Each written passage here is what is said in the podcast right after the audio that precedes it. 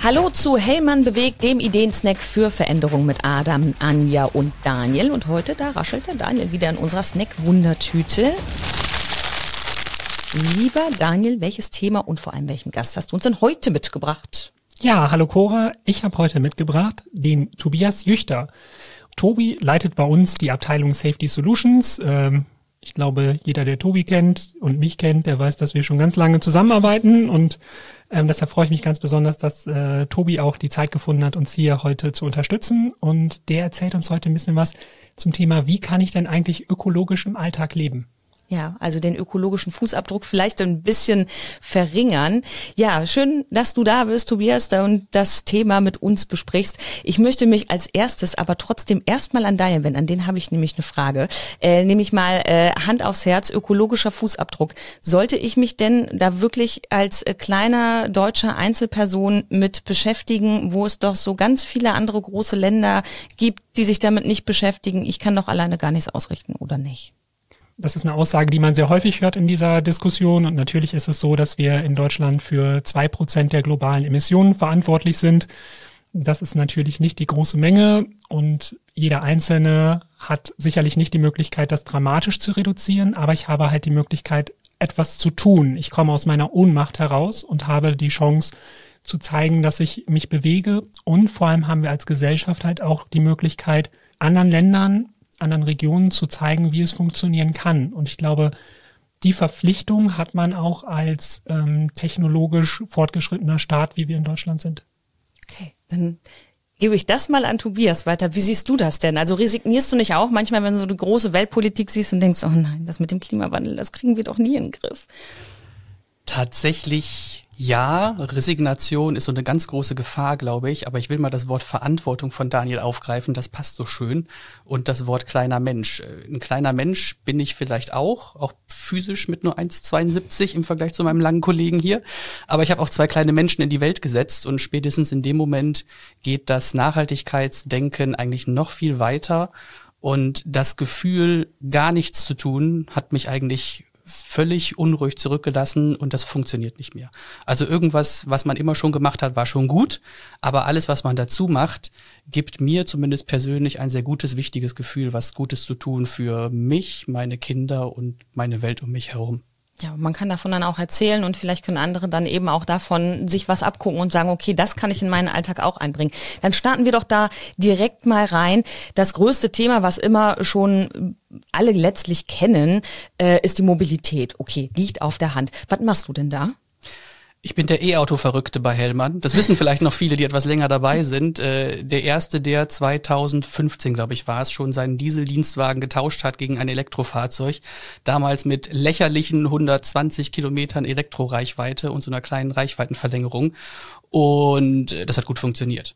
Das äh, geht nicht für jeden. Da muss man tatsächlich ein bisschen äh, planerisch aktiv sein, ein bisschen verrückt sein, aber vor allen Dingen super flexibel sein. Und äh, das Argument, gerade gegenüber der damaligen Führungskraft, zu sagen, das wird funktionieren, auch ohne irgendwelche Mehrkosten für, ich brauche ständig Ersatzwagen. Denn äh, wir haben es versucht, einfach intern mit Flexibilität realistisch zu machen, indem wir äh, bei unseren 300 Dienstwagen gefragt haben, hat jemand Lust auf eine Woche kleines Elektrofahrzeug? Ich muss mal eine Tour machen nach Bayern. Und dann standen meistens fünf Leute Schlange und haben gesagt, hier hast du mein Diesel, kannst du machen.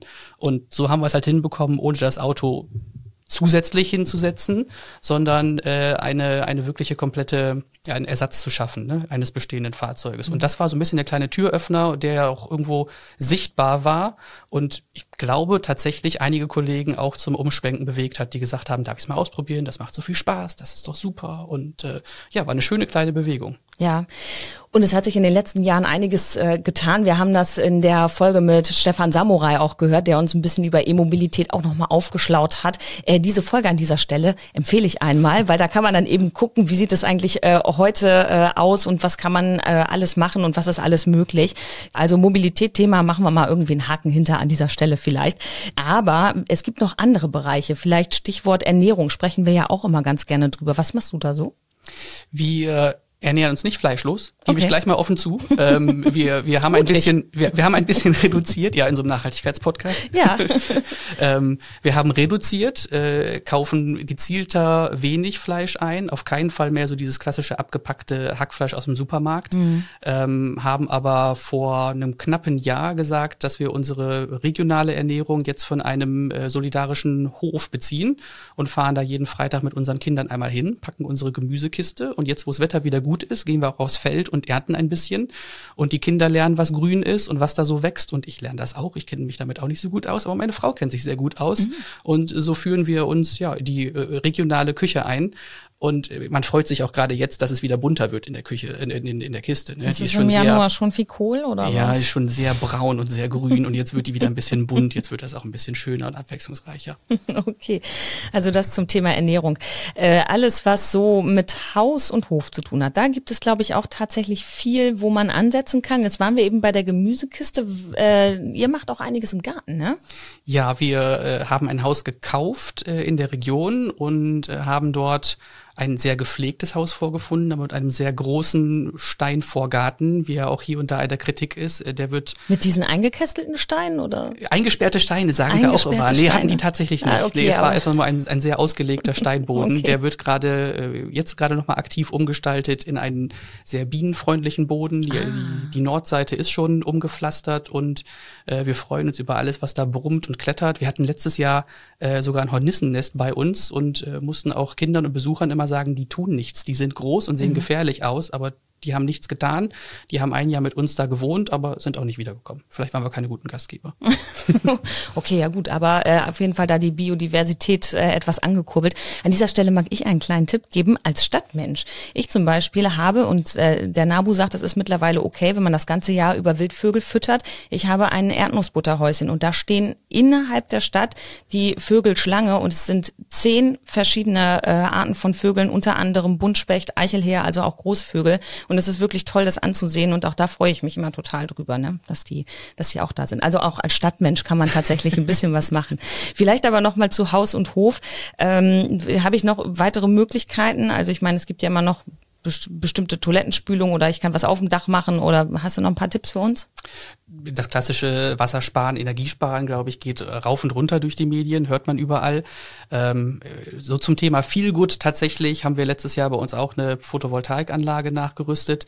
Und Feelgood sage ich deswegen, weil wirtschaftlich gerechnet hat sich das nach dem Plan damals nicht. Aber ich habe meiner Frau gesagt, ich will das jetzt haben, denn ich möchte einfach mehr tun. Ich möchte nicht, dass da das Auto lädt äh, mit irgendwelchem Strom, der irgendwo herkommt, oder dass der Computer läuft mit irgendwelchem bezogenen Strom.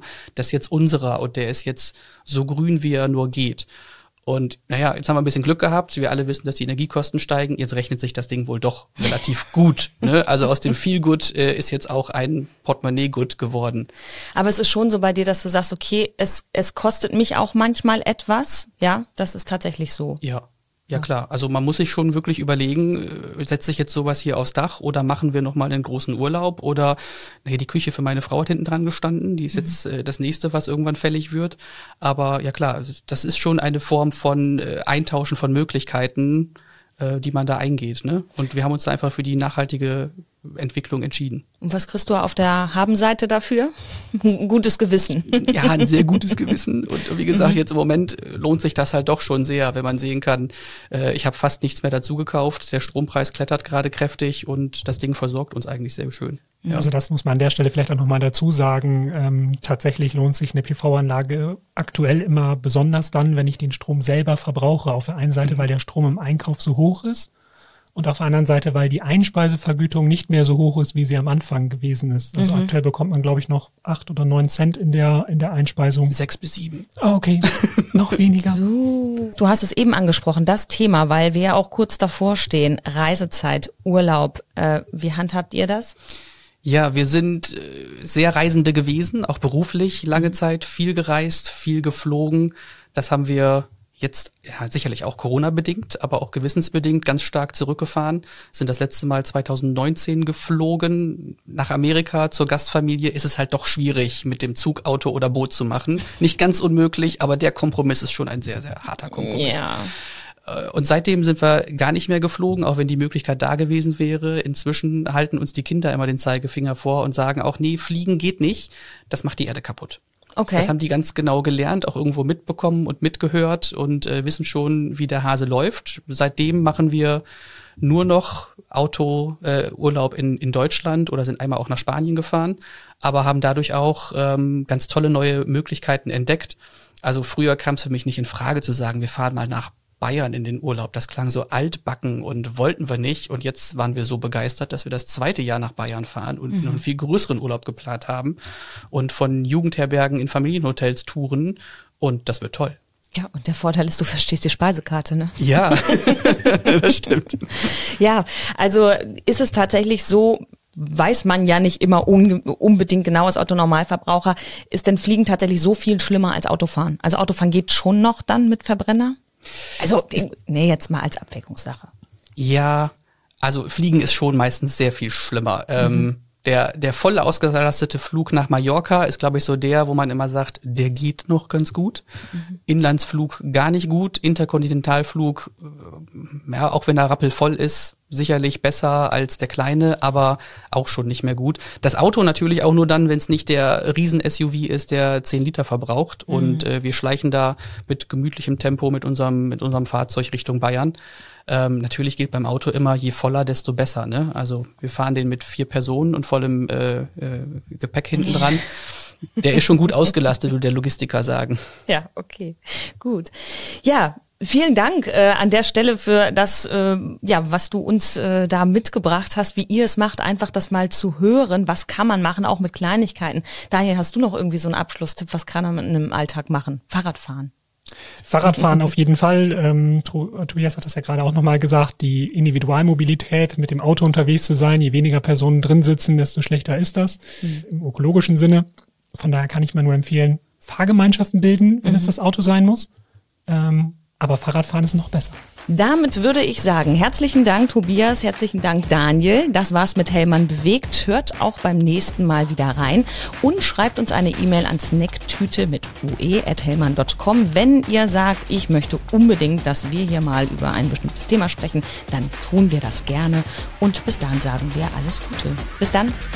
Tschüss. Tschüss. Tschüss.